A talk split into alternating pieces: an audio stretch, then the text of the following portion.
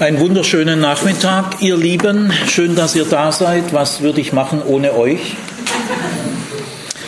Jetzt am Nachmittag kommt eine der berühmtesten, tiefsten, verblüffendsten Geschichten der Bibel zur Sprache, die Geschichte von der Schlange.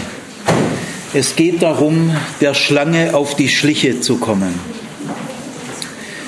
Diese Geschichte steht in Genesis 3, 1 bis 7 und Carlo wird uns den Text jetzt vorlesen. Aber die Schlange war listiger als alle Tiere des Feldes, die Jahwe Gott gemacht hatte. Sie sprach zu der Frau, hat Gott tatsächlich gesagt, nicht von allen Bäumen im Garten sollt ihr essen? Da sprach die Frau zur Schlange, wir dürfen von den Früchten der Bäume im Garten essen. Aber von den Früchten des Baumes mitten im Garten hat Gott gesagt, esst nicht davon, rührt sie auch nicht an, damit ihr nicht sterbt. Da sprach die Schlange zur Frau, ihr werdet keineswegs sterben. Gott weiß, an dem Tag, an dem ihr davon esst, werden eure Augen aufgehen. Ihr werdet sein wie Gott und wissen, was gut und schlecht ist. Und die Frau sah, dass von dem Baum gut zu essen war und dass er eine Lust für die Augen war und verlockend, weil er klug macht. Und sie nahm von seiner Frucht und aß. Und sie gab auch ihrem Mann, der bei ihr war, und er aß auch. Da gingen beiden die Augen auf, und sie erkannten, dass sie nackt waren. Da hefteten sie Feigenblätter zusammen und machten sich Schürzen. Dankeschön. Caro, bleib mal so in Reichweite, gell? Vielleicht musst du mir hin und wieder einen Satz äh, zusprechen, weil ich den jetzt, den Text nicht, ich kenne ihn im Prinzip auswendig, aber jetzt so in der Öffentlichkeit ist es andersrum besser.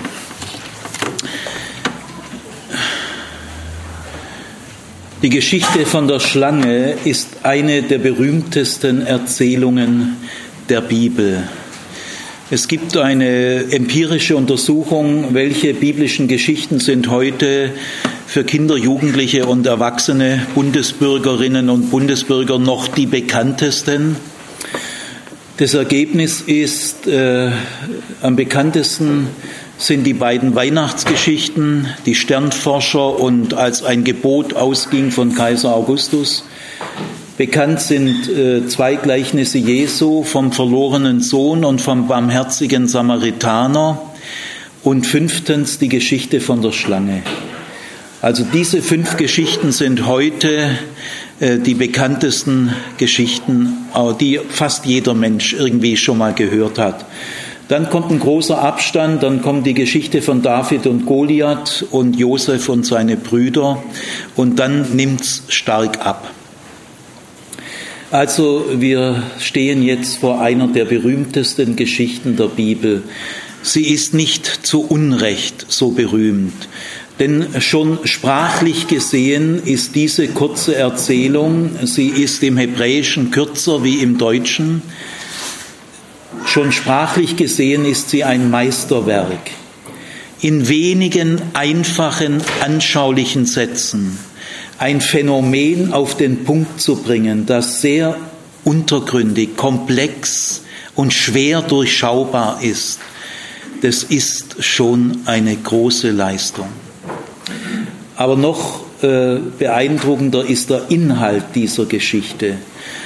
Diese Geschichte erzählt von einem Geschehen, das immer abläuft, in jedem Jahr, in jedem Erdteil, auch heute in Weimar oder wo ihr eben seid. Dieser Vorgang kommt immer wieder vor, seit Jahrtausenden, überall, wo Menschen sind. Für die alten Völker war die Schlange immer schon etwas Besonderes. Sie war fremd, unheimlich und geheimnisvoll zugleich. Der Körper der Schlange war kalt wo doch der Körper aller Haustiere, aller Tiere und auch wir, wir wärmen uns ja auch gegenseitig, wenn zwei beieinander liegen und so weiter. Also unser Körper ist warm, der Körper unserer Haustiere auch, der Körper der Kamele, der Pferde, der Esel, der Schafe und Ziegen, aber der Körper der Schlange ist kalt. Die Schlange hat keine Beine. Ja, wie kann man sich fortbewegen ohne Beine? Und äh, die Schlangen im heißen Orient bewegen sich wahnsinnig schnell fort. Also biologisch gesehen, die Schlangen sind wechselwarme Tiere. Je heißer, desto schneller können sie sich bewegen. Die Schlange schleicht immer. Wer noch die Nazi-Zeit kennt, der kennt ja Schmidtchen Schleicher. Wir Menschen schleichen hin und wieder, Indianer und so weiter, manche Löwen, manche Tiere schleichen sich auch an, aber die Schlange ist der professionelle Schleicher. Äh, die Schlange hat eine gespaltene Zunge. Sie brüllt nie, sie zischt. Aber ihr Zischen ist gefährlicher wie alles Gebrüll. Und von den anderen Tieren wusste man, wo sie wohnen, von der Schlange nicht. Es gab noch kein Teleobjektiv, keine Nachtfotografie und so weiter. Die Menschen wussten nicht, wo die Schlange eigentlich wohnt, wie sie lebt. Sie greift immer aus dem Hinterhalt an, von hinten her, schnappt zu und zack ist sie weg. Im offenen Gelände ist die Schlange der Erzfeind des Menschen. Und stellt euch mal vor, so eine jüngere Frau am Bach wäscht gerade so ein bisschen ihre Kleider, ihr zweijähriges Kind am Gebüschrand schreit laut, äh, sie dreht sich um und sieht gerade noch eine Schlange wegschlängeln. Da ist aber wirklich Schluss mit lustig und die Zoobesuchsgefühle, die wir manchmal haben, treten da nicht auf. Und in diesem Zusammenhang zeigt sich die große Klugheit der Schlange. Es heißt in dieser Erzählung, die Schlange aber war listiger als alle anderen Tiere des Feldes. Äh, sie war listiger als alle anderen Tiere des Feldes. Ja, jedes Kind und jeder Orientale wusste, dass die Schlange das klügste Lebewesen ist. Das wusste jeder. Warum? Die Schlange ist das einzige im Orient bekannte Lebewesen, das töten kann, ohne mechanische Gewalt anzuwenden. Das kann kein Löwe und kein Krokodil. Wenn ein Löwe dich zerflettert, der reißt da gleich rum und ein Kopf baumelt, das Gedärm hängt raus. Also ein wahnsinniger mechanischer Aufwand. Und wenn du ins Maul von einem Krokodil gerätst, da siehst anschließend auch nicht mehr gut aus. Aber wenn die Schlange dich beißt, das ist so ein kleiner roter Punkt, du bist eigentlich nicht verletzt, ist eigentlich gar nichts passiert, aber nach einiger Zeit tritt der Tod ein. Äh, der Biss der Schlange hat nicht den Sinn, das Opfer zu verletzen, sondern äh, der Zweck des Schlangenbisses ist das Injizieren von einem Tropfen Gift. Und dieser Tropfen hat eine so ungeheure Macht, Kraft, dass auch der stärkste Mann keine Chance hat. Und nach einer gewissen Zeit tritt der Tod ein. Und da in der Antike noch keine naturwissenschaftliche Chemie, kein naturwissenschaftliches Denken gab, äh, waren die Menschen natürlich der Überzeugung, die Schlange weiß, wie man einen Tropfen herstellt und der tötet dich ohne, ohne Gewaltanwendung. Das weiß kein Mensch und auch sonst kein Lebewesen. Äh, in der Antike wusste der Mensch nicht, wie man Gift herstellt. Er konnte nur Tiergift oder Pflanzengift für seine Zwecke verwenden, aber er konnte Gift so nicht selber herstellen. Kleopatra hat natürlich so ein Schlangengehege gehabt und die Sklaven mussten immer mal mit so einem Stecken, äh, das die Schlange so zupackt, war natürlich eine gewisse Verlustquote unter den Sklaven, aber so hatte man die Tropfen Gift abgezackt und dann hat Kleopatra sie an passender Stelle eingesetzt. Also man war darauf angewiesen, dass man Pflanzengift oder Tiergift verwendet. Man konnte aber Gift nicht selber herstellen. Also die Schlange hat ein Wissen, wie man solche Tropfen herstellt. Kleopatra und andere haben sogar gesehen, diese Tropfen sind völlig durchsichtig. Es ist irgendwie gar nichts drin. Und dann gibt es noch eine andere Erfahrung im Orient, die die Menschen immer wieder im Alltag gemacht haben, auf offenem Feld und offenem Gelände. Da findet man immer wieder eine Schlangenhaut. Aha, die Schlange kann ihre eigene Haut verlassen und sich eine neue zulegen. Würde ich übrigens auch gern. Meine ist auch nicht mehr ganz das, was sie mal war. Also, ja, ich weiß nicht, wie das geht. Gell? Ich würde also auch gern meine Haut verlassen und mir eine jüngere zulegen. Aber wir können das nicht, aber die Schlange kann es. Und das bedeutete für die Menschen, die Schlange kann nicht nur den Tod bei anderen Menschen herbeiführen, sie kann auch den Tod bei sich selber hinausschieben. Sie altert nicht, sie kann sich immer wieder verjüngen. Deswegen war die Schlange das klügste Lebewesen. Der Begriff Harum heißt in der Bibel klug, er kann aber auch listig heißen. Also ich weiß nicht, so 30, 40 Mal kommt dieser äh, Begriff Harum vor und in 80, 90 Prozent der Fälle ist er völlig positiv. Im Hiob-Buch zum Beispiel kommt er eigentlich nur positiv vor. Harum heißt einfach klug. Aber an einigen Stellen der, der Bibel, auch außerhalb dieser Erzählung, heißt äh, Charum so wie raffiniert, raffiniert, listig. Äh, wenn du raffiniert sein willst, musst du auch irgendwie klug sein, aber du wendest deine Klugheit äh, auf eine ungute Weise an. Also man könnte diesen ersten Satz durchaus übersetzen, äh, die Schlange war klüger als alle anderen Tiere. Also das ist äh, der Grund, den jeder wusste.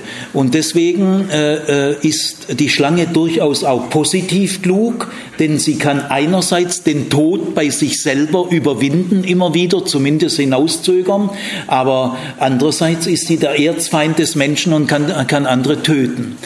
Äh, diese eine positive Seite, äh, die Schlange hat Möglichkeiten, den Tod hinauszuschieben, so klug ist sie. Deswegen haben Apotheker und Ärzte bis heute eine Schlange an ihrem Schild. Das ist die positive Bedeutung. Und die Klugheit der Schlange war im Orient sprichwörtlich berühmt. Es heißt auch im Neuen Testament, seid klug wie die Schlangen. Gut, deswegen braucht man hier nicht auf den Teufel gehen. Wie, wo steht denn hier was vom Teufel? Ich bitte euch. Äh, tun wir mal das kurz auch klären. Also die Klugheit ist schon eine gefährliche Form der Klugheit, das stimmt. Aber vom Teufel ist hier nicht die Rede. Ich will euch mal ein paar ganz wichtige Basisinformationen geben. Äh, in der ganzen biblischen Urgeschichte, äh, heute sagt man zu Recht, sie geht von 1. Mose 1 bis 9 bis zum Ende der Sintflutgeschichte. Ich werde am Sonntag darauf ein bisschen eingehen. Äh, dann kommt äh, Turmbau zu Babel, Völkertafel, das ist eine Übergangsgeschichte zu Abraham. Aber die Urgeschichte, äh, die eine besondere Geschichte ist, keine normale Geschichte, es ist eine Urgeschichte. Äh, die geht drei Kapitel, eins bis drei und drei Kapitel Sintflut. Die Sintflut ist genau gleich lang 1 bis 3 und 7 bis 9. Beides ist gleich wichtig. Und beides zusammen ist Urgeschehen. Mehr will ich jetzt mal dazu nicht sagen. Also in der ganzen Urgeschichte kommt niemals der Teufel vor. Jetzt machen wir mal weiter. Im ganzen ersten Buch Mose kommt niemals der Teufel vor. Nie. Jetzt machen wir mal weiter. In der gesamten Torah, in den fünf Büchern Mose, kommt niemals der Teufel vor. Keine einzige Stelle. In der gesamten Torah. Ja, warum soll er dann hier vorkommen? Das ist ja völlig absurd. Der Teufel kommt im gesamten Alten Testament in der jüdischen Bibel nur dreimal vor, an drei Stellen. Die sind alle ganz spät, nach dem babylonischen Exil. Die älteste Stelle ist das Hiob-Buch. Da gibt es so ein Gespräch zwischen Gott äh, und dem Teufel. Die machen da so eine Art Wette über Hiob. Das ist die älteste Stelle. Äh, dann gibt es eine Stelle im ja, äh, Sacharia-Buch, die ist ein bisschen jünger. Und noch jünger ist eine Stelle im Erste Chroniker-Buch. Das sind die drei Stellen, wo Satanas vorkommt das hebräische Wort für Teufel. Diabolus ist das griechische Wort für Teufel. Also das hebräische Satanas kommt dreimal vor. Hiob-Buch, Sacharia, 1. Chronika. In keiner dieser drei Stellen ist er eine Schlange. Nirgendwo. Ja, also wieso soll es dann hier sein? Äh, die Kirchenväter und Martin Luther haben gesagt, ja, weil die Schlange listiger ist. Wieso sollen die Schlange listiger sein? Das ist die List des Teufels. Nein, diesen Kunstgriff braucht man gar nicht, weil die Schlange ist als Tier des Glücks. Das weiß ja jeder. Also es ist nicht nötig, hier auf den Teufel zu kommen. Erst viel später im Neuen Testament, in der Johannes-Offenbarung, da heißt es zweimal der Teufel die alte Schlange.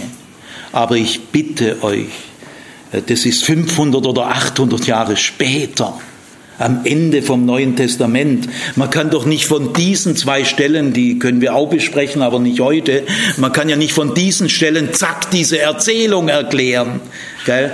Man muss jede Erzählung aus sich selber heraus erklären.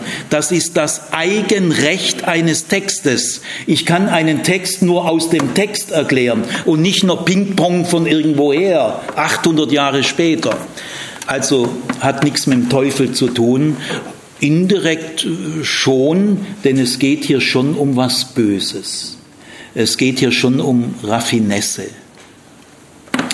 Also die Schlange war das klügste Lebewesen, denn sie kann töten, ohne mechanische Gewalt anzuwenden. Und deswegen äh, wird hier auch die Schlange gewählt und nicht ein Krokodil oder ein Löwe oder ein Eichhörnchen. Äh, das ist schon sehr bewusst eine Schlange, weil die Sünde wirkt wie Gift, wie Gift, lautlos, ohne großen mechanischen Aufwand schleichend, sanft und dann bist du tot. Die Sünde braucht auch kein großes Gebrüll. Merkst gar nicht viel, so ein kleiner roter Punkt, ist eigentlich gar nichts passiert. Die Sünde wirkt wie Gift und deswegen ist hier die Schlange. Worin besteht das Gift der Schlange in dieser Geschichte? Ja, in ihren Worten in ihren Worten. Ihre Worte wirken wie Gift. Das wollen wir gleich merken. Die wirken auf Eva. Also es kommt überhaupt nicht auf die Gestalt der Schlange an, gell? Äh, sondern wenn ihr mal den Text nochmal lest, fast 80 Prozent von diesem Text ist Dialog. Es ist ein Dialogtext. Es kommt auf die Worte der Schlange an. Also konzentrieren wir uns bitte auf die Worte und lassen alle religiöse, sinnlose Spekuliererei, haben wir keine Zeit für so einen Unsinn. Aber die Worte der Schlange, die müssen wir genau angucken. Äh, dann äh, gibt es noch ein paar andere Basic-Informationen. Es gibt im Orient, auch in der Bibel, äh, öfters Geschichten, wo Tiere und Pflanzen reden. Es gibt auch in der Bibel die Jotams-Fabel, da reden die Bäume.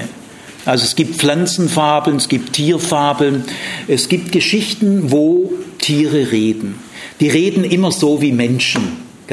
Eigentlich sind es Dinge, die bei Menschen ablaufen. Das ist bei allen diesen Geschichten so. Tiere können ja nicht reden. Eine Schlange kann natürlich auch nicht reden. Eine Schlange, die redet und die auf diesem Niveau redet mit Eva, ist natürlich ein Mensch.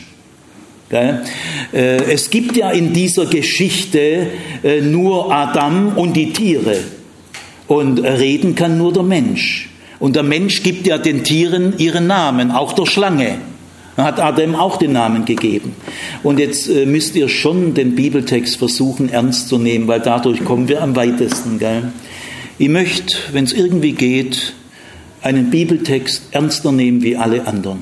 Ich sage nicht, dass ich das hinkriege, aber es wäre mein Wunsch. Gell? Also ihr braucht keine Sorge haben, dass ich einen Bibeltext nicht ernst nehme. Die Sorge braucht ihr nicht haben. Also nehmen wir mal den Bibeltext ernst. Es heißt, aber die Schlange war klüger oder listiger als alle Tiere des Feldes. Dieser Komparativ listiger meint im Hebräischen immer innerhalb dieser Bezugsgröße. Also deswegen kann man auch übersetzen, die Schlange war listiger als alle anderen Tiere des Feldes. So ist es tausendprozentig gemeint nach der hebräischen Grammatik. Der Komparativ ist immer zu der Bezugsgröße, die genannt wird. Also ist die Schlange selber auch ein Tier des Feldes. Er steht doch da. Wo steht es, dass das ein jenseitiges Gestalt ist? Wie, wie kommt man da drauf? Nein, die Sünde beginnt in der Schöpfung. Hier ist nicht irgendwie aus dem Jenseits irgendwas. Es gibt ja in der Urgeschichte gar kein Jenseits. In der Erzählung, wo ist denn da ein Jenseits? Also fantasiert hier bitte nicht rum, sondern lernt es, diese Erzählung ernst zu nehmen. Und wenn ihr das lernt, da wackeln euch die Ohren. Da werdet ihr was lernen. Also, die Schlange steht hier stellvertretend für eine raffinierte, destruktive, böse Form der Klugheit unter Menschen. Eine letzte äh, Hinweis im, in der orientalischen Erzähltechnik, die man kennen muss. Gibt es nirgendwo die Möglichkeit auf einen inneren Dialog? Diese erzähltechnische Möglichkeit ist im alten Orient unbekannt. Es gibt nicht einen einzigen Text, wo sozusagen das innere Ringen im Innern eines Menschen in einem inneren Dialog dargestellt wird. Diese Möglichkeit ist unbekannt im alten Orient. Äh, diese, diese stilistische Element äh, tritt erst wesentlich später auf, im Hellenismus, bei Kirchenvater Augustinus und so weiter. Es gibt also im alten Orient nur die Möglichkeit, ein inneres Ringen in, in einem Menschen oder ein Ringen zwischen einem Menschen und einem Menschen, der mit mir spricht, in einen äußeren Dialog zu verwandeln.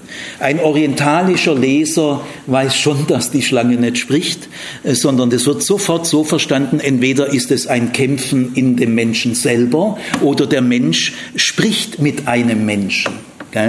Also es sind menschliche, es sind Gedanken und Sätze, die in Menschen entstehen. Entweder in einem Menschen selber, kann tausendfach so gemeint sein, oder durch ein Gespräch, dass ein Mensch mich so verführt. Ich kann mich selber auch ein Stück verführen. Äh, dann äh, vielleicht noch äh, die Vorbemerkung, wie es zu so einem Gedanken kommt wie das Misstrauen gegen Gott auf einmal da ist, das wird nicht erklärt. Und darin steckt das Niveau dieser Erzählung, dass sie darüber nichts sagt. Ihr wisst ja, es gibt kein Layout, es gibt keine Leerzeilen, es gibt keine Kapiteleinteilung. Der Text heißt, und sie waren ein Fleisch und der Mensch und seine Frau waren nackt, aber schämten sich nicht, aber die Schlange war listiger als alle, geht hintereinander weg. Zack, auf einmal sind diese Gedanken da. War doch gerade noch Garten Eden und es ist nicht gut, dass der Mensch allein ist. Also äh, wie, wie kann so ein Gedanke überhaupt entstehen? Kein Wort darüber.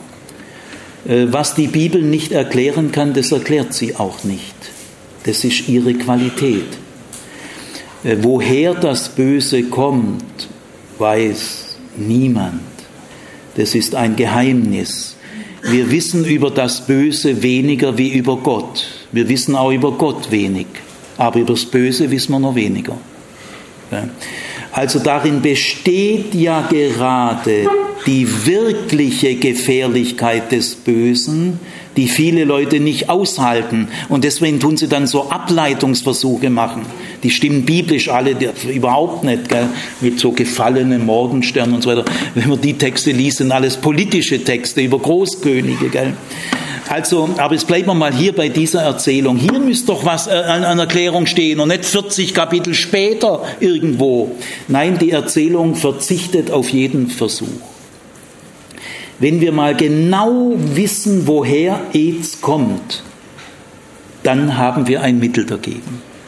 Solange wir das nicht genau wissen, haben wir auch keine sicheren Mittel dagegen. Und darin besteht gerade die Gefährlichkeit des Bösen, dass du keine Chance hast, Entstehungsgründe zu analysieren. Da müsstest du ja über dem Bösen stehen. Wenn du da deine Forschungen über das Böse, oh liebe Zeit. Nein, äh, diese Erzählung, weise wie sie ist, beschränkt sich auf die praktische Frage, und die ist ja wichtig. Wie wirkt das Böse? Und worin besteht das Böse? Oder vielleicht besser andersrum gesagt, worin besteht eigentlich das Böse? Das ist wichtig. Und wie wirkt es? Also ihr Lieben, konzentriert euch doch besser darauf. Jetzt äh, steige ich mal in die Erzählung ein. Die Schlange beginnt das Gespräch mit einer Frage. Ich hätte da mal eine Frage. Und so, also sie, sie beginnt das Gespräch mit einer Frage. Sollte Gott tatsächlich gesagt haben, nicht von allen Bäumen im Garten dürft ihr essen. So geht das Gespräch los. Und wenn wir der Schlange auf die Schliche kommen wollen, nicht wie, woher sie kommt, das kommen wir nicht, sondern wie sie arbeitet, wie sie arbeitet. Da können wir auf die Schliche kommen, dank dieser Erzählung. Sie ist die erste und vielleicht einzige Erzählung, die das durchschaut. Also wir müssen uns diese Frage jetzt wirklich genau angucken. Sollte Gott tatsächlich gesagt haben, Doppelpunkt, nicht von allen Bäumen im Garten dürft ihr essen? Also wir müssen das jetzt mal vergleichen äh, mit dem, was Gott wirklich gesagt hat. Gell? Äh, das haben wir ja schon behandelt, ich kann das jetzt alles voraussetzen. Äh, der erste Satz von Gott ist ja, von allen Bäumen im Garten darfst du essen. Das ist der erste Satz. Und nachdem der einen Punkt hat und er fertig ist, jetzt kommt ein zweiter Satz. Nur von dem einen oder aber von dem einen Baum mitten im Garten, da darfst du nicht essen, da sollst du nicht essen, sonst stirbst du. Sonst ziehst du dir den Tod selber zu. Und das will ich nicht. Also was macht die Schlange in ihrer atemberaubenden Klugheit aus diesen Gottesworten? Es sind ja zwei Gottessätze und die vermischt die Schlange. Luther, der das sehr tief erkannt hat, sagt, die Schlange vermischt Evangelium und Gesetz. Und das, damit ist alles kaputt. Wenn du Evangelium und Gesetz vermischst, dann hast du weder Evangelium, dann hast du nur noch Gesetz. Das Gesetz geht nicht kaputt, gesetzliche Leute gibt es immer, wird es immer geben, aber das Evangelium geht schnell der Bach runter. Das Evangelium ist eine sensible Größe. Also die Schlange bringt das Evangelium zum Verschwinden. Du kannst jetzt nicht mehr sagen, zuerst hat Gott gesagt, von allen Bäumen im Garten kannst du essen. Ja, da kommt Freude auf, Faszination, Staunen über diese Zusage. Äh, Gott ist mir mein Glück, meine Zuversicht, mein Gewinn in diesem Satz. Und nicht ein Gefahr für mein Glück oder Gefahr für meine Zuversicht. Nein, Gott ist mein Glück und mein Gewinn.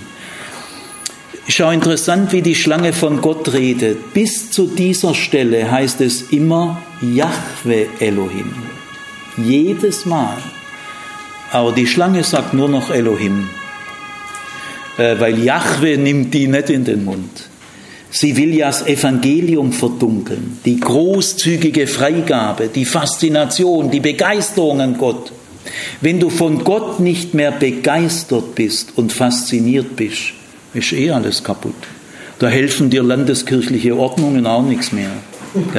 Also die Schlange bringt erstmal die große, klare, eindeutige Zusage, die ja unser Glück und Gewinn ist, bringt sie zum Verschwinden. Das erste Wort ist jetzt nicht. Das erste, was Gott sagt. Jetzt wird Gott kleinlich, streng, verbietend, schillernd, muss aufpassen, also so einem Gott kannst du auch nicht mehr vertrauen. Das heißt, die Schlange untergräbt das Vertrauen am entscheidenden Punkt. Sie bringt die Zusage Gottes, die überraschende, große, wo er voll einschenkt, die bringt sie zum Verschwinden und deswegen auch den Namen Jahwe. Jahwe heißt ja, ich bin für dich da. Ja, das kann die Schlange. Den Namen kann die Schlange nicht sagen. Sie redet nur neutral von Gott. Also werten wir mal das aus, was hier passiert. Hier können wir lernen, wie eine Abwendung von Gott beginnt. Das ist ein wichtiger, spannender Augenblick. Das falsche Bild von Gott bewirkt die Abwendung von Gott. Das Falsche, hier wird Gott kleinlicher, strenger, er gönnt dir das nicht. Und dann muss ich auf, dann wirst du missbrauchisch. Gell? Dann suche ich mir das Glück lieber nach, äh, nach meinen eigenen Interessen. Also äh, weiß man nicht genau, der, der schwätzt einem da dauernd dazwischen irgendwie. Man weiß nicht genau, was er einem wirklich gönnt. Der gönnt mir nicht, dass ich mein Leben genießen will. Also dann, dann muss ich den, den abschalten. Gell? Also es entsteht Misstrauen. Äh, es ist aber ein falsches Bild von Gott. Also ich sage mal ganz radikal. Der Mensch wendet sich von einem Gott ab, den es gar nicht gibt. Schon ein bisschen tragisch. Weil jeder Mensch, der sich von Gott abwendet, hat ein Bild von Gott, das ihn dazu bringt, dass er sich von dem abwendet. Und dieses Bild stimmt nicht. Er wendet sich von einem verdunkelten Gott ab. Und dann, dann passiert's. Gut, das ist der erste Punkt, äh, dass der Punkt, an dem äh, die Schlange ansetzt, ist zunächst mal, ihr werdet gleich merken, es ist nochmal ein anderer Punkt, aber zunächst mal ist es das Evangelium, die Zusage. Die Schlange äh, vernebelt die Zusage. Der erste Satz Gottes kann nicht mehr wirken für sich und Freude auslösen. Er wird ja vermischt Kennt ihr die religiösen Gruppen, die mit diesem Mischmasch arbeiten? Wo sofort auch immer Pflicht, Gebote, gell? du musst das, du musst auf, du musst aufpassen. Äh, also alles wird alles gleich moralisiert.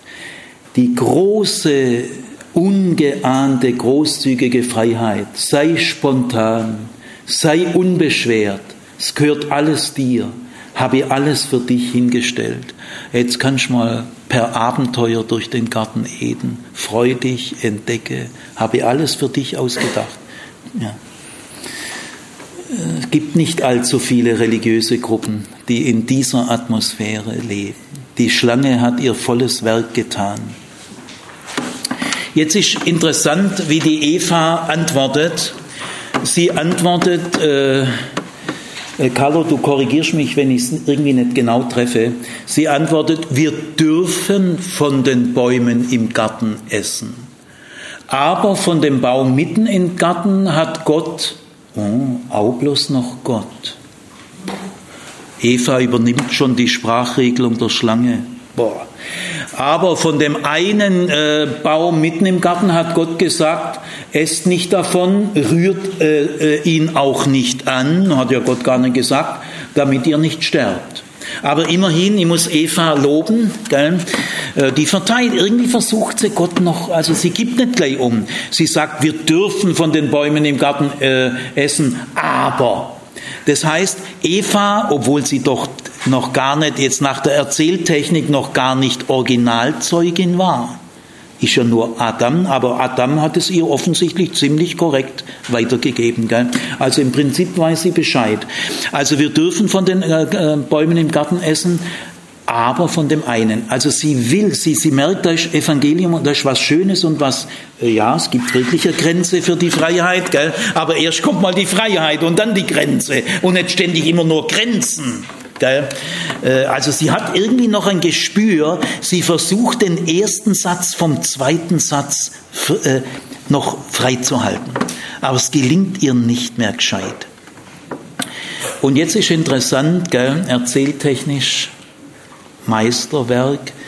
ein einziges Wort lässt Eva weg. Also sie übernimmt schon mal die Sprachregelung, damit merkt man schon, eigentlich ist jetzt schon alles entschieden. Jetzt sind die Würfel bereits gefallen. Die Schlange merkt es auch. Aber interessant ist, dass der Erzähler ein Wort streicht, sehr bewusst. Es heißt im Originaltext, von allen Bäumen im Garten dürft ihr essen.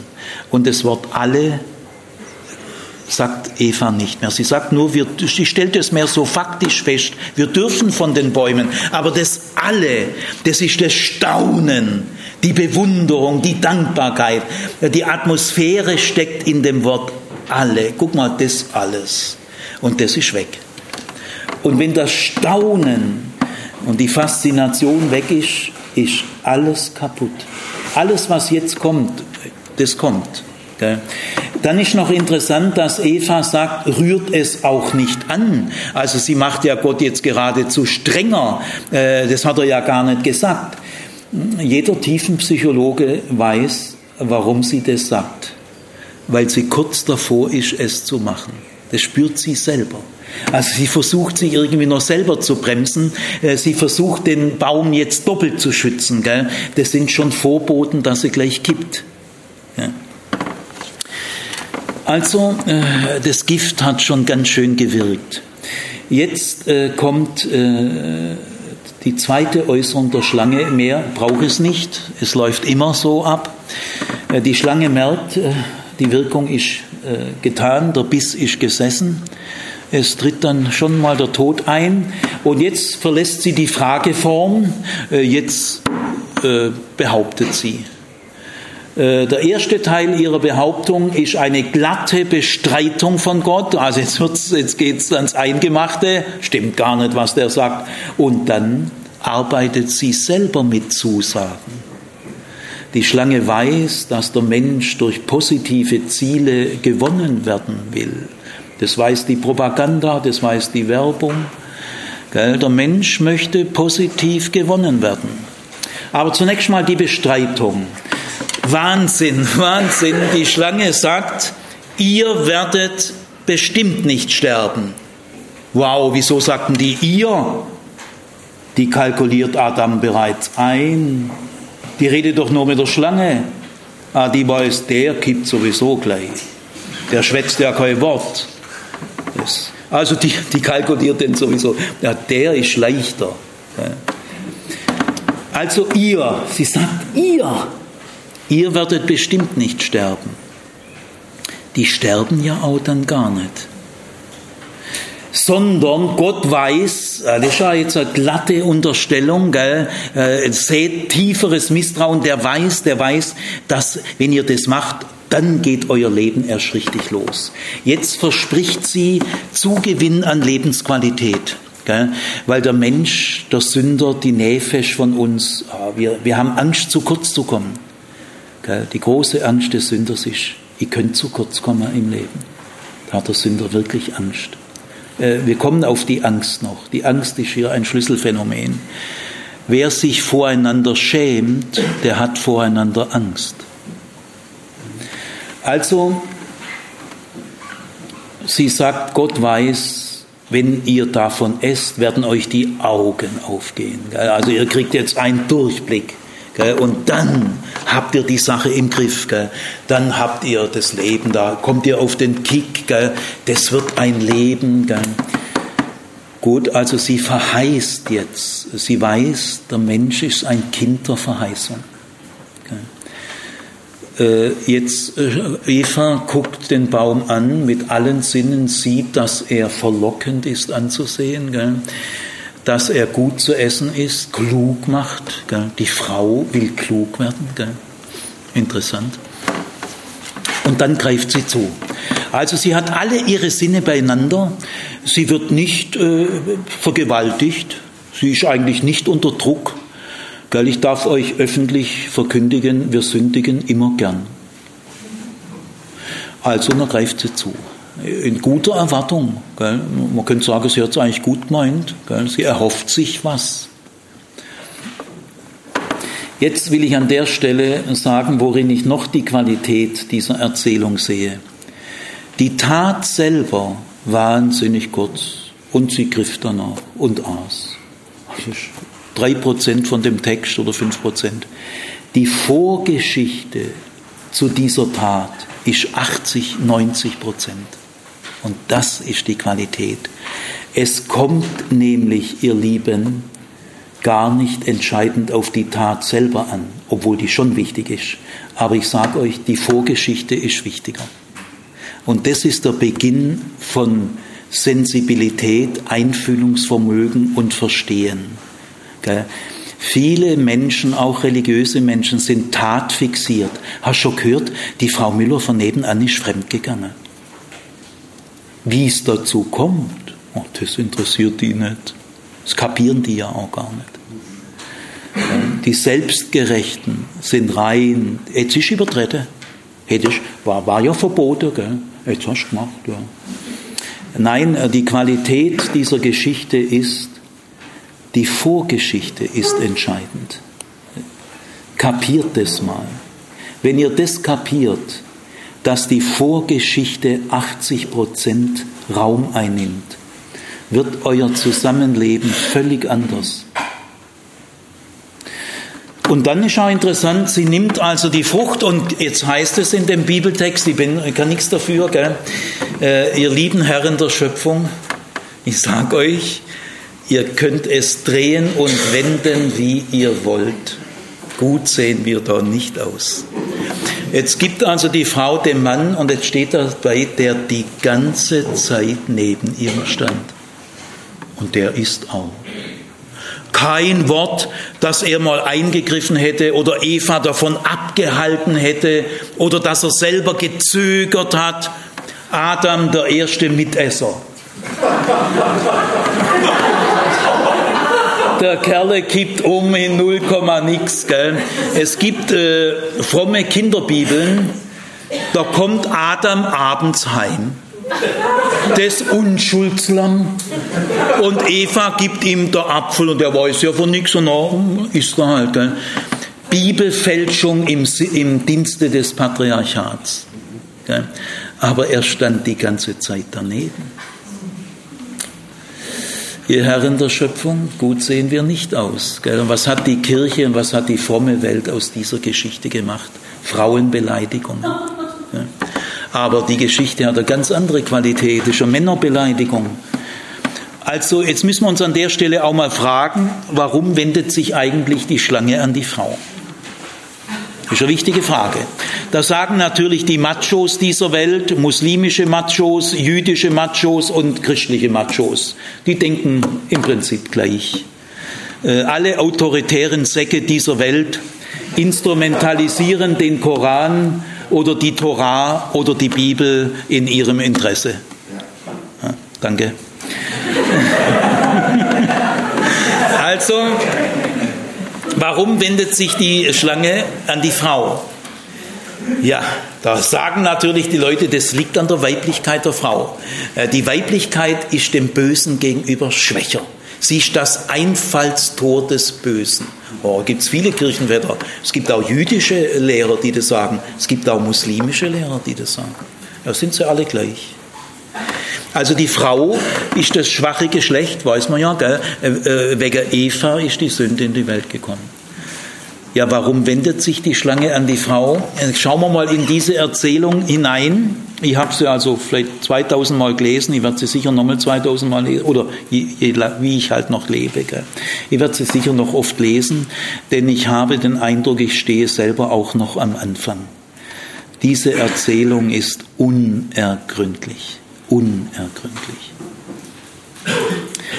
Ja, es gibt nirgendwo in diesen beiden Kapiteln, ich habe es nirgendwo gefunden, habe schon viele Leute gefragt, keiner hat was gefunden. Nirgendwo gibt es einen Hinweis darauf, dass die Schlange sich deshalb an die Frau wendet, weil sie eine Frau ist. Also dass die Weiblichkeit, es steht nirgends. Es gibt aber erzähltechnisch einen klaren Grund, den natürlich die konservative Männerwelt niemals beachtet hat. Wollen sie ja auch nicht. Was man nicht sehen will, das sieht man auch nicht. Gell? Man liest ja auch die Bibel mit Glubschaugen sondern es ist ganz klar, Eva ist nicht die Originalzeugin. Äh, Gott hat ja das Gebot, ich argumentiere jetzt mal erzähltechnisch, aber das muss man jetzt mal an der Stelle. Äh, Eva war ja noch gar nicht da. Also das heißt, Eva kann den genauen Inhalt des Gebots nur von Adam übermittelt bekommen haben und deswegen wendet sich die Schlange an die Eva. Sie ist in dem Fall wirklich das schwächere Teil, aber nicht wegen ihrem Geschlecht, hat damit gar, gar nichts zu tun, sondern weil sie nicht die Originalzeugin war. Das ist der Grund. Und der hat, ist der einzige Grund, den man jemals gefunden hat. Und der, der, der ist wirklich, der hängt mit der Erzählung zusammen. Das ist ein echter Grund. Und einen anderen gibt es nicht. Könnt, könnt ihr ja Mail schreiben, wenn ihr einen anderen gefunden habt. Aber ich bin da ganz getrost, gell, dass keine Mail kommt. Okay, also soweit mal. Aber jetzt ähm, geht es weiter. Und als die beiden davon gegessen haben, jetzt gehen ihnen tatsächlich die Augen auf. Gell? Der Erzähler wird jetzt sarkastisch. Das ist das Stilmittel der Ironie. Was, was, was entdecken Sie denn jetzt? Stellt mal vor, die Erzählung würde hier abbrechen. Und da gingen ihnen die Augen auf und sie erkannten, wenn jetzt hier aus Versehen die äh, oh, da würde man sagen, Mensch, schade, schade, ja, die, jetzt, jetzt geht's ja los, gell, jetzt geht's ja los, gell. es wird aber, äh, es geht schon los, aber der Schuss geht nach hinten los, gell. Sie erkennen, dass sie was zu verbergen haben. Das erkennen sie. Wow, das hat sie sich ganz anders vorgestellt. Das ist ein Kippbild, sage ich euch. Äh, sie, erkannte, sie erkannten, sie beide ja, dass sie nackt waren. Aha. Ja, waren ja schon vorher auch nackt. Gell? Aber sie erkannten, dass es jetzt peinlich ist, nackt zu sein. Jetzt auf einmal ist man nicht mehr nackt. Das war doch das Ziel der Schöpfung. Das Ziel der Schöpfung wird jetzt peinlich. Und äh, jetzt ist sehr interessant, diese Nacktheit, um die geht's. Vorher, es gibt ja oft so vorher und nachher, gell? Abnahme, äh, Diät, vorher, nachher. Gucken wir mal hier, vorher, nachher. Vorher und sie waren nackt und schämten sich nicht. Und jetzt, und sie erkannten, dass sie nackt waren und äh, äh, machten sich äh, Röcke aus, nee, was, wie heißt? Feigenblätter. Feigenblätter und Schürzen aus Feigenblätter, wie heißt genau? Genau, da Feigenblätter zusammen und machten sich Schürzen. Schürzen. Da heften sie sich Feigenblätter äh, zusammen und machten sich Schnürzen. Also sie, sie wollen jetzt nicht mehr nackt sein. Also die Folge tritt als erstes sofort ein. Beide, sofort Konsens, sie reagieren genau gleich. Äh, muss man nicht viel reden, Feigenblätter her, zudecken. Dann kommt Gott durch den Garten und sagt, Adam, wo bist du? Gell? Ich stelle mir das schade, leider haben wir nicht den Tonfall nicht. Gell? Ich glaube nicht, dass er sagt, Adam, wo bist du? Ich stelle mir eher so vor, Adam, wo bist denn? Eher so. Gell? Und er sagt äh, Adam, ich hörte, ich hörte dich durch den Garten gehen und äh, ich versteckte mich, weil ich nackt bin. Also nicht mal die Feigenplatte helfen ihm jetzt. Gell? Er versteckt sich, weil er ist schon wieder das Wort nackt. Also das hat hier wirklich eine Schlüsselrolle. Und ganz am Ende der Erzählung äh, macht Gott selber für die Menschen Röcke aus Fell. Also dieses Phänomen der Nacktheit ist hier schon der Schlüssel. Ja, wenden wir uns nochmal der Nacktheit zu. Also was bewirkt der Griff nach diesem Baum, nach Überzeugung dieses Erzählers? Er bewirkt, dass du dich verbirgst, dass du bluffst, dass du, äh, dass du deine Schwachstellen zudeckst. Warum machst du es? Ja, es ist nicht mehr gut, ganz offen zu sein. Ja, warum eigentlich nicht mehr? Bis jetzt war es doch das Schönste. Stell dir mal vor, du bist ganz offen, unverhüllt. So müsste man das Wort nackt sagen. Du bist ganz unverhüllt, körperlich und auch dein Personenzentrum.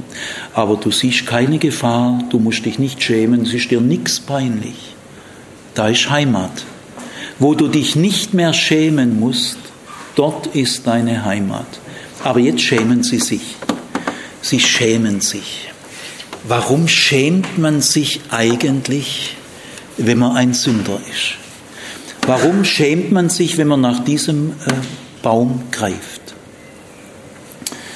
Also das versuche ich jetzt mal äh, auf den Punkt zu bringen.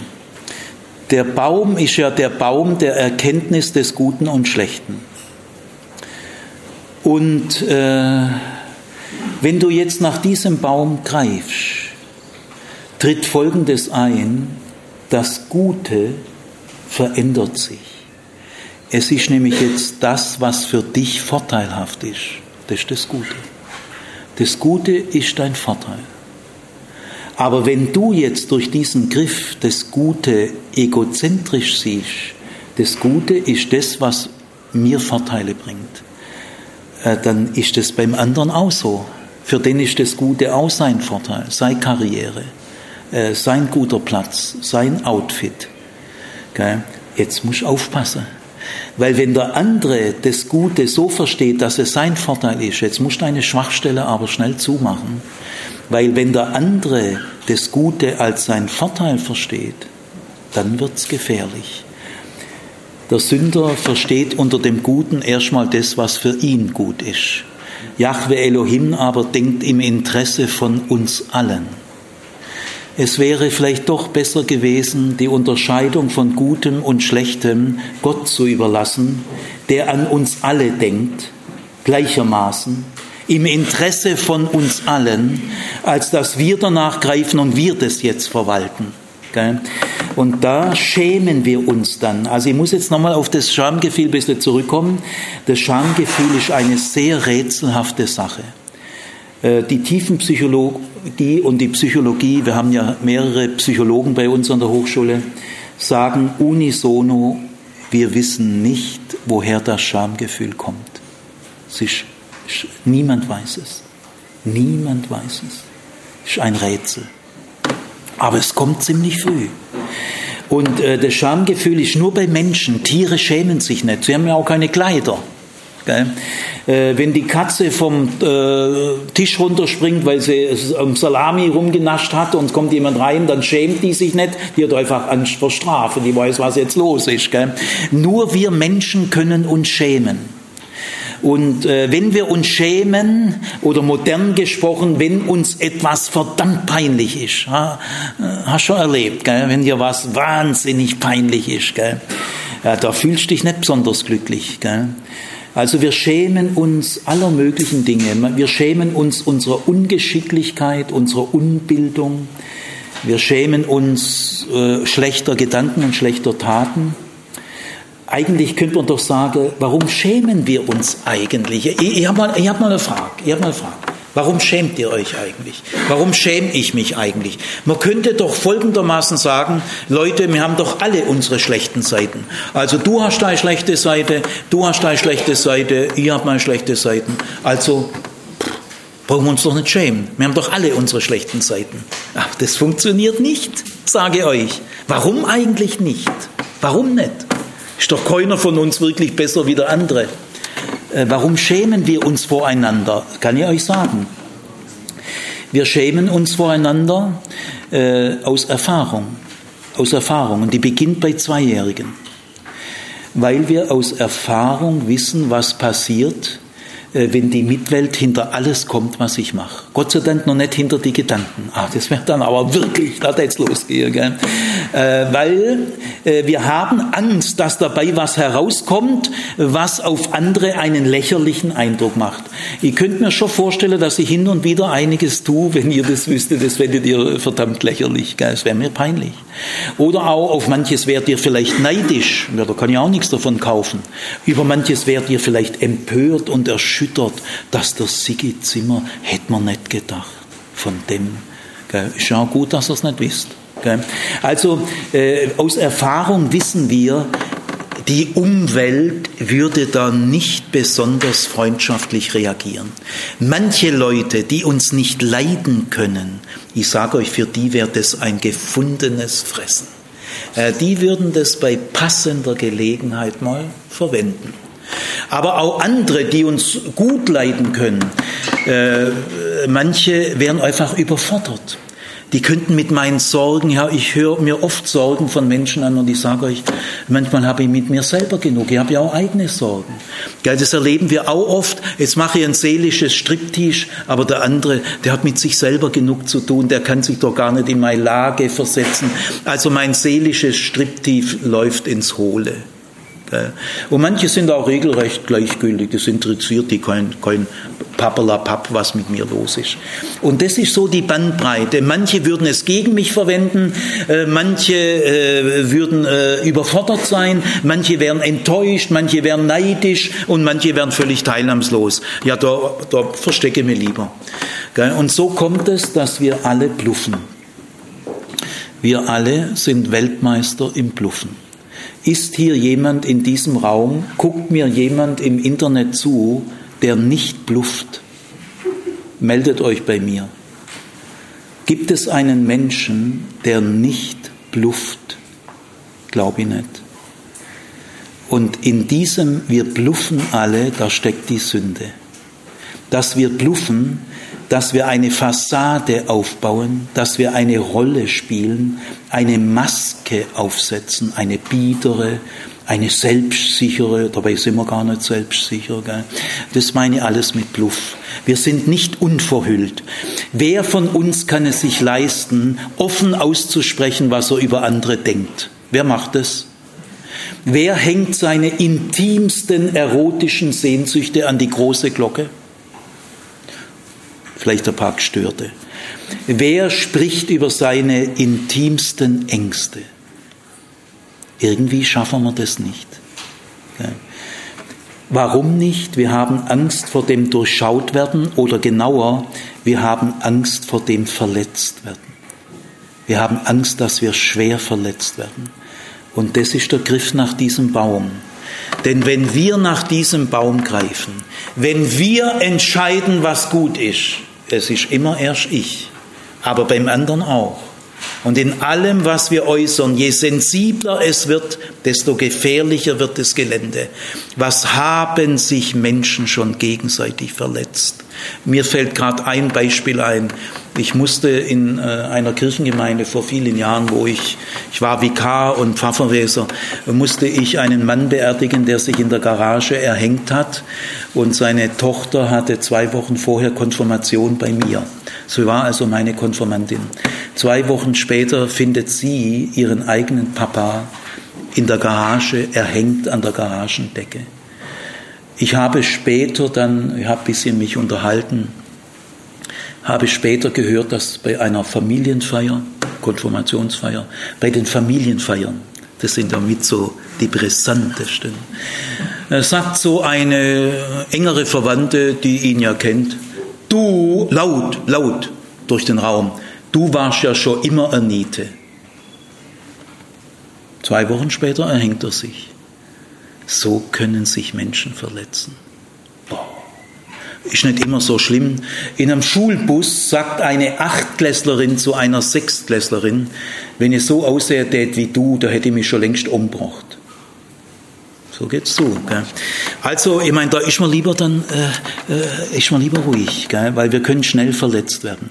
Und es wird ja auch anerkannt in einer modernen Demokratie, dass jeder Mensch einen geschützten Privatbereich braucht, wo er vor dem Zugriff der Öffentlichkeit geschützt ist. Deswegen Telefongeheimnis, äh, Briefgeheimnis. In der Bundesrepublik hat jeder Teenager Junge und Mädchen ab dem 14. Geburtstag das Recht auf ein Kinderzimmer, das er abschließen kann. Es wird ihnen von, ja, ist ein Recht für 14-Jährige, dass man ihnen einen Schlüssel gibt und dass der Papa nicht einfach reinkommt bei der 14-jährigen Tochter, die darf auch die Tür abschließen. Dann klopft der Papa, äh, Regina, darf ich rein? Gern, Papa, komm rein. Ja, das ist der Schutz der Privatsphäre. Ab 14 wird er immer stärker. Und Kant sagt einmal, wer das Recht auf Geheimnis bestreitet, dass der Mensch ein Recht auf Geheimnis hat, der ist ein Hochverräter der Menschheit. Recht hat er. Also wir brauchen aus dieser Gefahr heraus äh, brauchen wir einen geschützten Rückzugsbereich, einen Privatbereich, wo wir vor dem Zugriff des Krähengerichts äh, geschützt werden. aber so richtig das alles ist, ich bejahe das ja, ich bin ja ein Demokrat und ich bejahe den neuzeitlichen demokratischen Rechtsstaat und bejahe diese Schutzbestimmungen, ist es nicht trotz allem traurig, dass wir sie brauchen? Ist es nicht das Zeichen für einen schweren Schaden, dass wir uns voreinander schützen müssen? Und das ist nach dem, dieser Erzählung der Schaden. Die Sünde zeigt sich empirisch. Die Sünde ist keine religiöse blöde Behauptung, sondern in dem Wort Sünde, wo viele sagen, was ist denn Sünde? Ja, das ist was ganz, ganz Praktisches, das spürst du jeden Tag, nämlich, dass du bluffen musst dass du eine Rolle spielen musst, dass du Maske haben musst, äh, dass du nicht offen und ehrlich äh, äh, zu anderen Leuten reden kannst. Du musst immer diplomatisch bleiben, darauf achten, was kann ich hier sagen, was kann ich da sagen. Unter Freunden kann man offener werden, aber auch da gibt es Grenzen. In der Ehe kann man noch offener werden, aber auch da, es gibt auch in der Ehe durchaus noch ein Recht auf Geheimnis. Muss nicht alles wissen. Gell? Äh, äh, es wird schon, äh, gestatte auch, es ist ja nicht gleich ein Geheimnis gegen dich. Vielleicht braucht auch der Ehepartner einen Schutz. Gell? Also wir kommen über diesen Punkt nicht hinaus. Äh, äh die, die, Tragik äh, dieses Griffes nach der Baum ist, wenn, wenn die Entscheidung, was gut und schlecht fürs Leben ist, langfristig tatsächlich, in die Hand des Menschen gerät, treibt es uns auf Distanz. Werden wir Gegner, sickert das Misstrauen ein, müssen wir unsere Schwachstellen verstecken und äh, wir, wir schämen uns voreinander und wer sich voreinander schämt, der hat voreinander Angst. Äh, es wird immer wieder listige Menschen geben, die listig sind. Und es sind die, die an ihren Vorteil denken. Und es wird immer Menschen geben, die besonders listig sein wollen. Die gibt es immer, die sterben nicht aus. Ich, ich möchte besonders listig sein. Also, aber weise ist es, nicht listig, sondern weise, wenn wir die Entscheidung über das Lebensförderliche und das Leben beschädigende Gott überlassen, im Interesse an uns allen. Und diese Erkenntnis dass wir in diesem Leben vor dem Tod unser Innerstes nicht entriegeln können, nicht offenlegen können, hat Gottfried Benn in einem beeindruckenden Gedicht ausgedrückt. Lies es mal bitte laut und langsam vor. Die vielen Dinge, die du tief versiegelst, durch deine Tage trägst in dir allein die du auch in Gesprächen nie entriegelst, in keinen Brief und Blick sie lässest ein. Die Schwierigkeiten, die Guten und die Bösen, die so erlittenen, darin du heimlich gehst, die kannst du erst in jener Sphäre lösen, in der du stirbst und auferstehst. Ich stimme diesem Gedicht zu. Der Sünder kann vor seinem Tod vieles nicht entriegeln. Er braucht die Feigenblätter bei seinen Schwachstellen. Jetzt äh, komme ich noch auf einen letzten und für mich äh, wichtigsten Punkt. Also äh, blicken wir mal auf diese Geschichte zurück. Am Ende äh, spielt die Angst eine auffallende Rolle. Kaum der Griff nach dem Baum, schon bedecke ich meine Schwachstellen. Nacktheit kann ich mir nicht mehr leisten. Äh, also das ist ein großes Phänomen der Angst. Bleiben wir mal bei der Angst. Die Lebensangst, die Daseinsangst spielt für uns Menschen eine ganz schicksalhafte Rolle. Die Schlange setzt bei einem bestimmten Punkt ein. Nämlich einerseits bringt sie das Evangelium, die Zusage zum Verschwinden. Darüber redet sie gar nicht. Aber worauf sie hinweist, ist, auf ein Verbot. Gell? Nicht von allen Bäumen. Also sie, sie geht nochmal auf dieses Verbot zurück. Die Zusage nicht, aber auf das Verbot. Gehen wir mal nochmal zu diesem Verbot. Da sagt also Gott, aber nach dieser großen Freigabe, gell, wir haben ja keinen Mangel, wir haben ja genug, aber von dem einen Baum mitten im Garten sollst du nicht essen, denn wenn du von ihm isst, an dem Tag, an dem du von ihm isst, wirst du sterben. Jetzt ist das Wort Sterben da und damit eine Gefahr. Also es könnte sein, dass du stirbst. Also jetzt auf einmal durch dieses Verbot äh, wird ausgedrückt, das Leben des Menschen hat eine Gefahr. Es hat eine tödliche Gefahr. Äh, greift er nicht hin, also es könnte tödlich sein. Und jetzt kommt eine Angst. Das ist aber noch nicht eine sündige Angst, das ist eine kreatürliche Angst. Die kommt durch dieses Verbot. Und ich will euch jetzt mal versuchen zu erklären, warum. Dieses Verbot drückt irgendwie aus, du, das Leben ist kein Kinderspiel.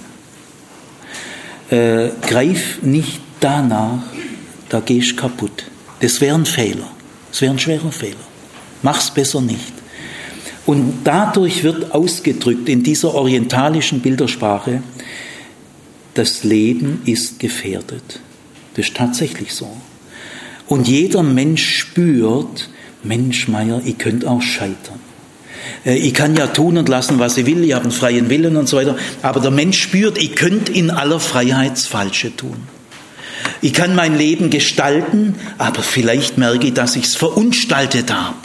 Und ich kenne Leute, die auf ihr Leben zurückblicken, depressiv, weil sie sagen, eigentlich habe ich 30 Jahre oh, ich kann es aber nicht mehr, oh, was habe ich für Gespräche geführt. Äh, der Mensch spürt, ich bin selber ein Problem. Ich könnte selber das Falsche machen. Äh, der Mensch spürt, dass er sich selber eine Gefahr ist. Weil das Leben ist kein Kinkerlitzchen. Der Mensch spürt, ich könnte auch scheitern. Und sind ja auch schon viele gescheitert. Und der Mensch spürt es und da kommt eine Angst auf. Das ist die kreatürliche Angst, die niemand erspart bleibt. Ich habe sie auch. Weil das Verbot drückt aus, es gibt wirklich eine Gefahr im Leben. Das Leben ist nicht automatisch ICE, äh, Luxuswagen und da gehst du mal so durchs Leben. Äh, nein, du kannst ganz ordentlich stolpern. Das Leben kann ganz scheiße daneben gehen. Und äh, die Gefahr sehen wir. Wir spüren sie. Mal kann man sie mal zudecken, drei, vier Jahre, dann kommt sie wieder hoch. Gell? Und zwar ist es eine Gefahr, von der wir manchmal relativ deutlich spüren, die sind wir selber. Ich selber bin auch ein Problem. Wir vertrauen auch manchmal uns selber nicht. Äh, ich, ich könnte einen Fehler machen. Es ist noch nicht ausgemacht, ob ich in den nächsten fünf Jahren schwere Fehler mache. Und diese Angst schmerzt. Sie tut uns weh. Jede Angst schmerzt. Und diesen Schmerz wollen wir loswerden. Oder zumindest bewältigen. Soweit ist alles gut, das ist im Leben so, Leute, ich habe auch meine Daseinsängste, ich will sie auch loswerden oder wenigstens bewältigen.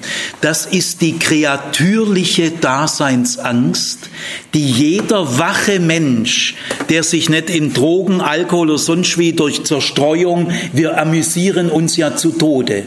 Aber jeder Mensch hat diese kreatürliche Daseinsangst, denn in dem Verbot wird ausgedrückt, es könnte tödlich werden. Und jetzt kommt die Schlange und macht Folgendes. Die Schlange sagt, nee, du bist gar nicht das größte Problem für dich. Gott ist das Problem. Weißt, die Schlange verlagert die Angst auf Gott. Die Schlange tut in Wahrheit sagen, ich sag dir mal, wie du deine Lebensangst am besten bearbeiten kannst. Schieb sie auf Gott. Wehr dich einfach gegen Gott, das lenkt ab von dir. Gell? Also die Schlange sagt, du, Gott ist das Problem. Der gönnt dir das nicht. Gell? Du bist nicht dein Hauptproblem. Die Schlange sagt, du bist nicht dein Hauptproblem, sondern Gott. Ich sag dir aber, du bist dein Hauptproblem. Du, nicht Gott. Gell? Du bist das Problem. Du bist eine Gefahr. Und glaub bloß nicht, dass du deine Lebensangst dadurch wegkriegst, dass du religionskritisch wirst.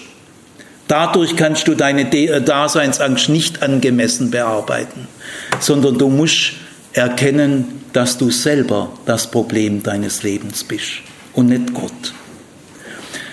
Wenn du das aber erkennst, dass du selber dein größtes Problem bist, dann kannst du beginnen, deine Lebensangst angemessen zu bearbeiten. Wenn du aber sagst, Gott bedroht mein Glück, Gell? Gott äh, gönnt mir meine Karriere, meine Geldgier und alles Mögliche nicht. Gell? Äh, dann wirst du misstrauisch gegen Gott. Aber wenn du Gott nicht mehr vertraust, wem denn dann?